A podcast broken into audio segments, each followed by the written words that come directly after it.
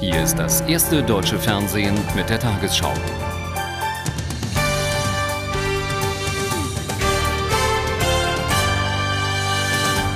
Guten Abend, meine Damen und Herren.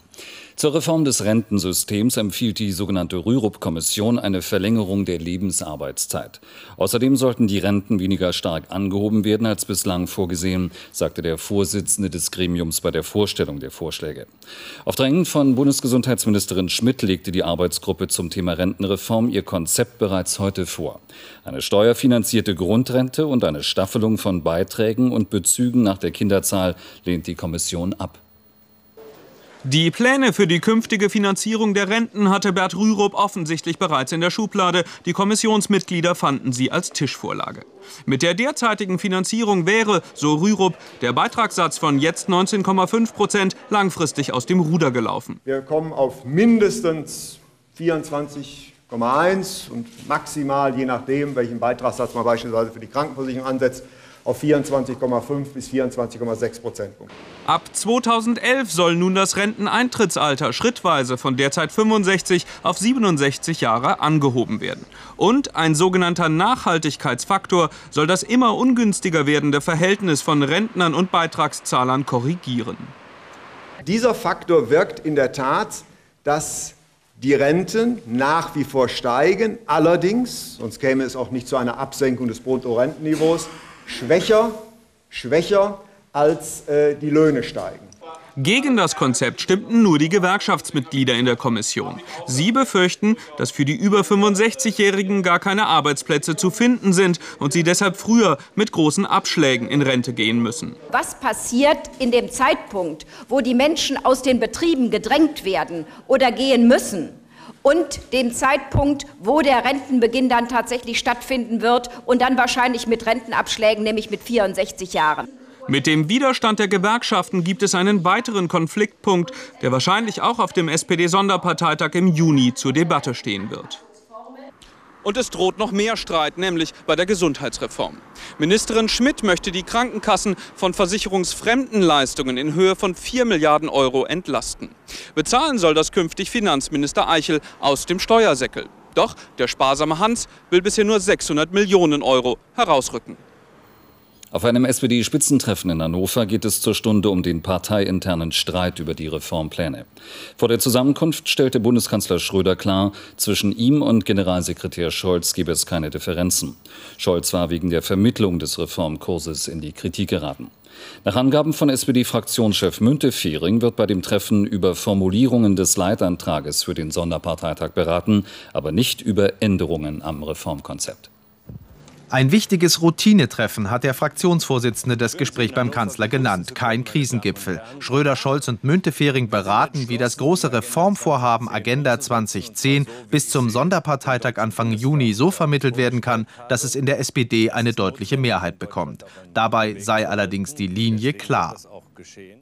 Jeder, der aus der eigenen Partei dagegen opponiert, muss wissen, dass er mit dem Feuer spielt weil er mit der Regierungsfähigkeit der SPD spielt. Und er müsste in einem solchen Fall auch die volle Verantwortung dafür übernehmen. Unter Reformdruck habe die SPD-Spitze aber zu lange ohne die Basis nachgedacht. Kritik, die vor allem den Generalsekretär trifft. Den hat der Kanzler ausdrücklich in Schutz genommen. Olaf Scholz leiste ausgezeichnete Arbeit. Zumindest steht er klar zur Agenda seines Kanzlers. Und er setzt darauf, dass die Partei die Kanzlerreform am Ende billigt.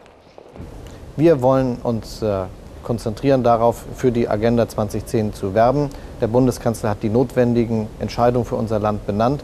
Und wenn wir das schaffen, dann werden all diejenigen, die uns jetzt jeden Tag Unterstützung signalisieren, auch noch bei der Gelegenheit ertappt werden, Ja sagen zu müssen. Nein sagen wollen bisher noch die sogenannten Rebellen. Ihr Mitgliederbegehren errege im Internet große Aufmerksamkeit. Sie verlangen mehr Unterstützung für Arbeitslose als nur Sozialhilfe und Krankengeld weiter vom Arbeitgeber. Zwei ihrer Forderungen. Plus die Forderung nach Vermögensteuer, Überarbeitung der Erbschaftssteuer. Und da muss es an diesen Teilen Bewegung geben. Das sind die Signale, die die äh, Partei braucht, zu sagen, also wir sind wieder auf dem richtigen Weg zum Ausgleich der sozialen Balance. Beim Kanzler zu Hause dürfte die SPD-Führung im Moment vor allem nach einem Weg suchen, die Balance in der SPD zu wahren.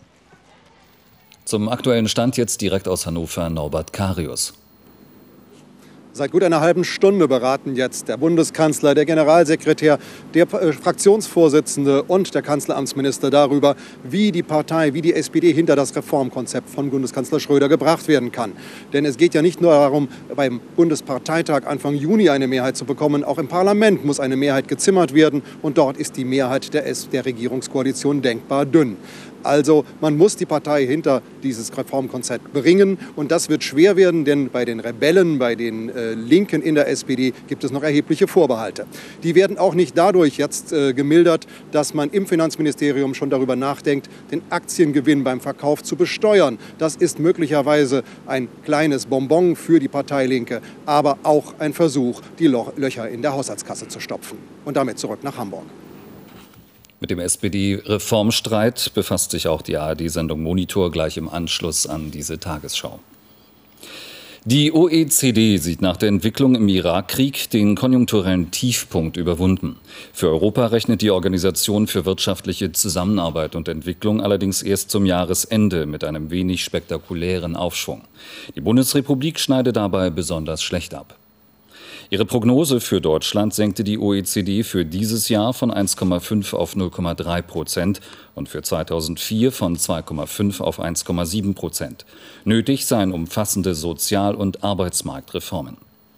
Aus Koalitionskreisen in Berlin hieß es, Bundeswirtschaftsminister Clement werde seine Wachstumsprognose für 2003 voraussichtlich von einem auf 0,75 Prozent senken.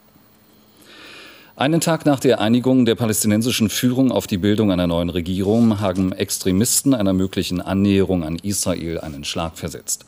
Vor einem Bahnhof in der israelischen Stadt Kfar Sabah sprengte sich ein palästinensischer Selbstmordattentäter in die Luft und riss einen Israeli mit in den Tod.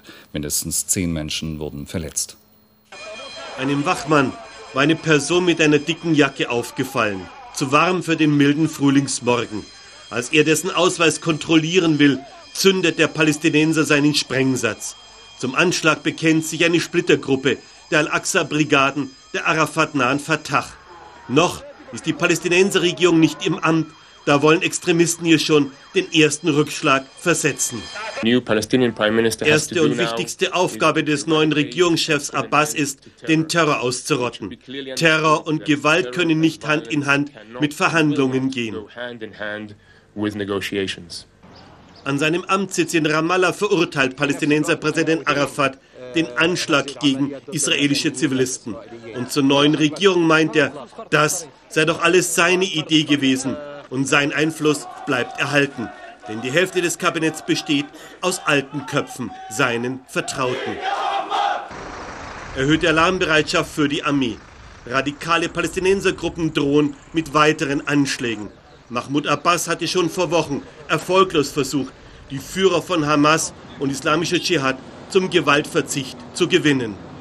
Israel hat angekündigt, dass jede Maßnahme der Palästinenser gegen Terror und Gewalt positiv beantwortet wird. Und nach der Amtsübernahme werde Mahmoud Abbas zu Sharon nach Jerusalem eingeladen.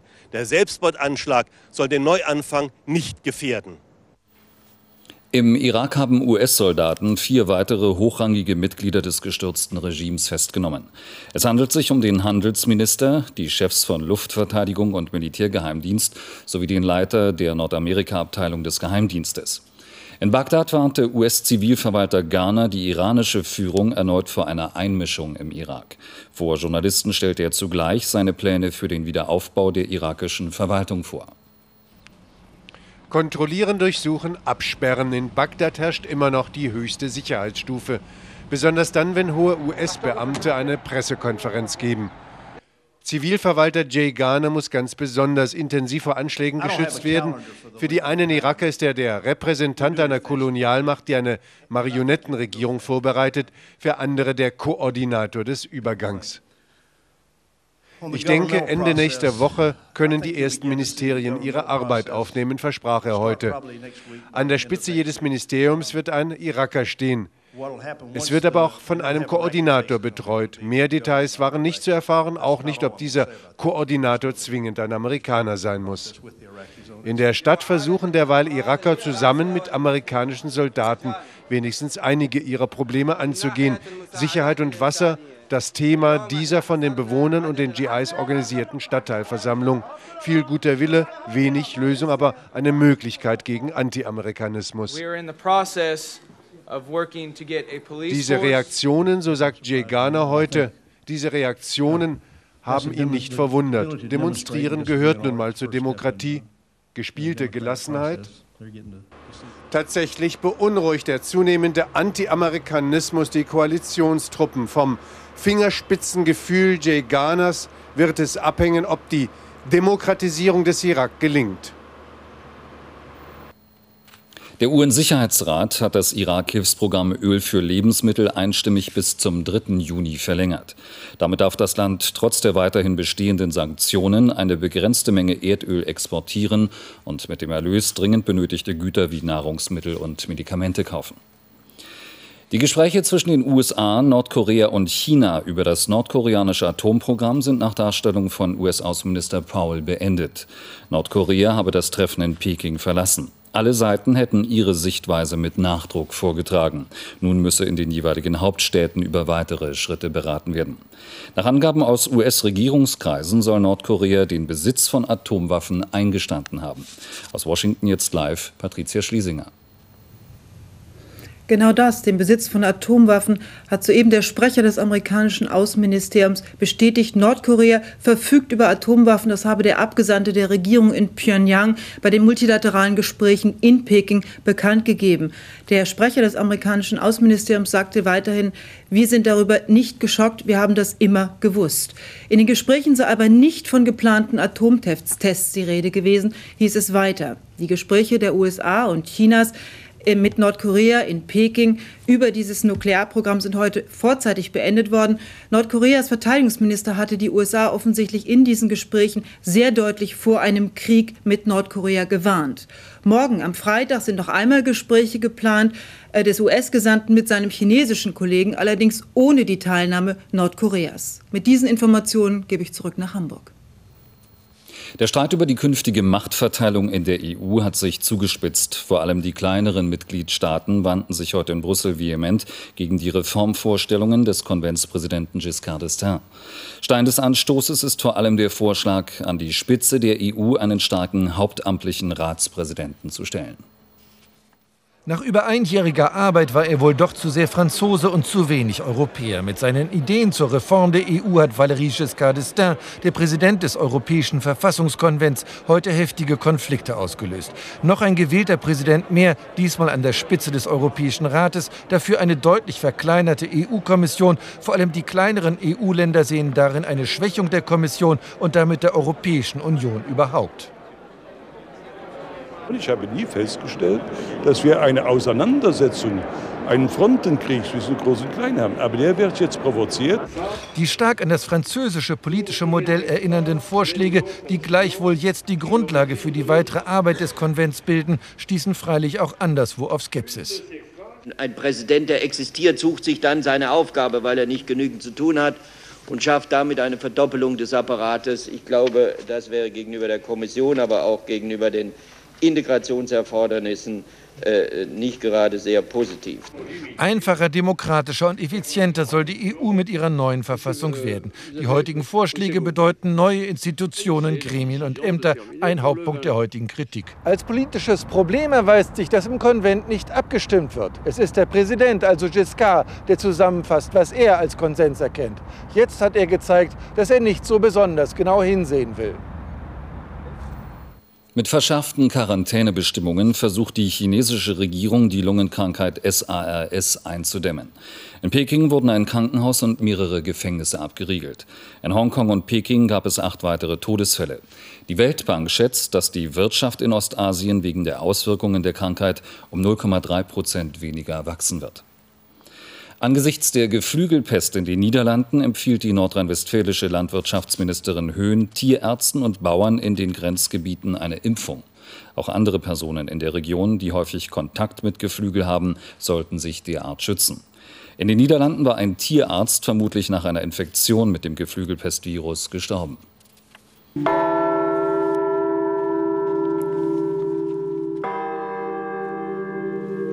Jetzt klingen sie sauber und der Harmonietest ist bestanden.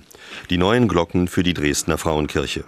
Anfang April mussten sechs der sieben Klangkörper zum zweiten Mal gegossen werden, weil Misstöne zu hören waren. An Pfingsten sollen sie in einem Gottesdienst geweiht werden und zum ersten Mal läuten. Insgesamt gibt es acht Glocken in der Frauenkirche. Nur eine war im Zweiten Weltkrieg nicht zerstört worden. Und nun die Wettervorhersage für morgen Freitag, den 25. April. Das mächtige Hoch über Nordeuropa rutscht morgen über die Ostsee Richtung Balkan. Dadurch wird allmählich der Weg frei für Tiefvarus. Es bringt uns vorerst nur Wolken. Es regnet bereits in Irland, Großbritannien und Frankreich. Kräftige Schauer bilden sich im Mittelmeerraum. Die Sonne zieht sich nach Osteuropa zurück. Heute Nacht ziehen dünne Wolken über Deutschland, ansonsten ist der Himmel klar. Morgen beginnt der Tag im Osten noch einmal mit viel Sonne. Im Westen ziehen aber schon am Vormittag Wolken auf. Sie werden im Laufe des Tages immer dichter und breiten sich Richtung Osten und Süden aus. Bis auf den äußersten Westen bleibt es aber noch trocken. Der Wind weht meist schwach aus Südost, nur im Nordosten bläst er frisch mit kräftigen Böen. Heute Nacht liegen die Temperaturen zwischen 3 Grad nordöstlich der Elbe und 11 Grad am Niederrhein, in den Alpen 2 Grad. Im Nordosten und Osten kann es Bodenfrost geben. Morgen steigen die Werte auf 15 Grad an der Ostsee und erreichen 24 Grad im Breisgau. Am Samstag regnet es ergiebig, nur im Süden noch recht warm, danach wechselhaft mit Schauern.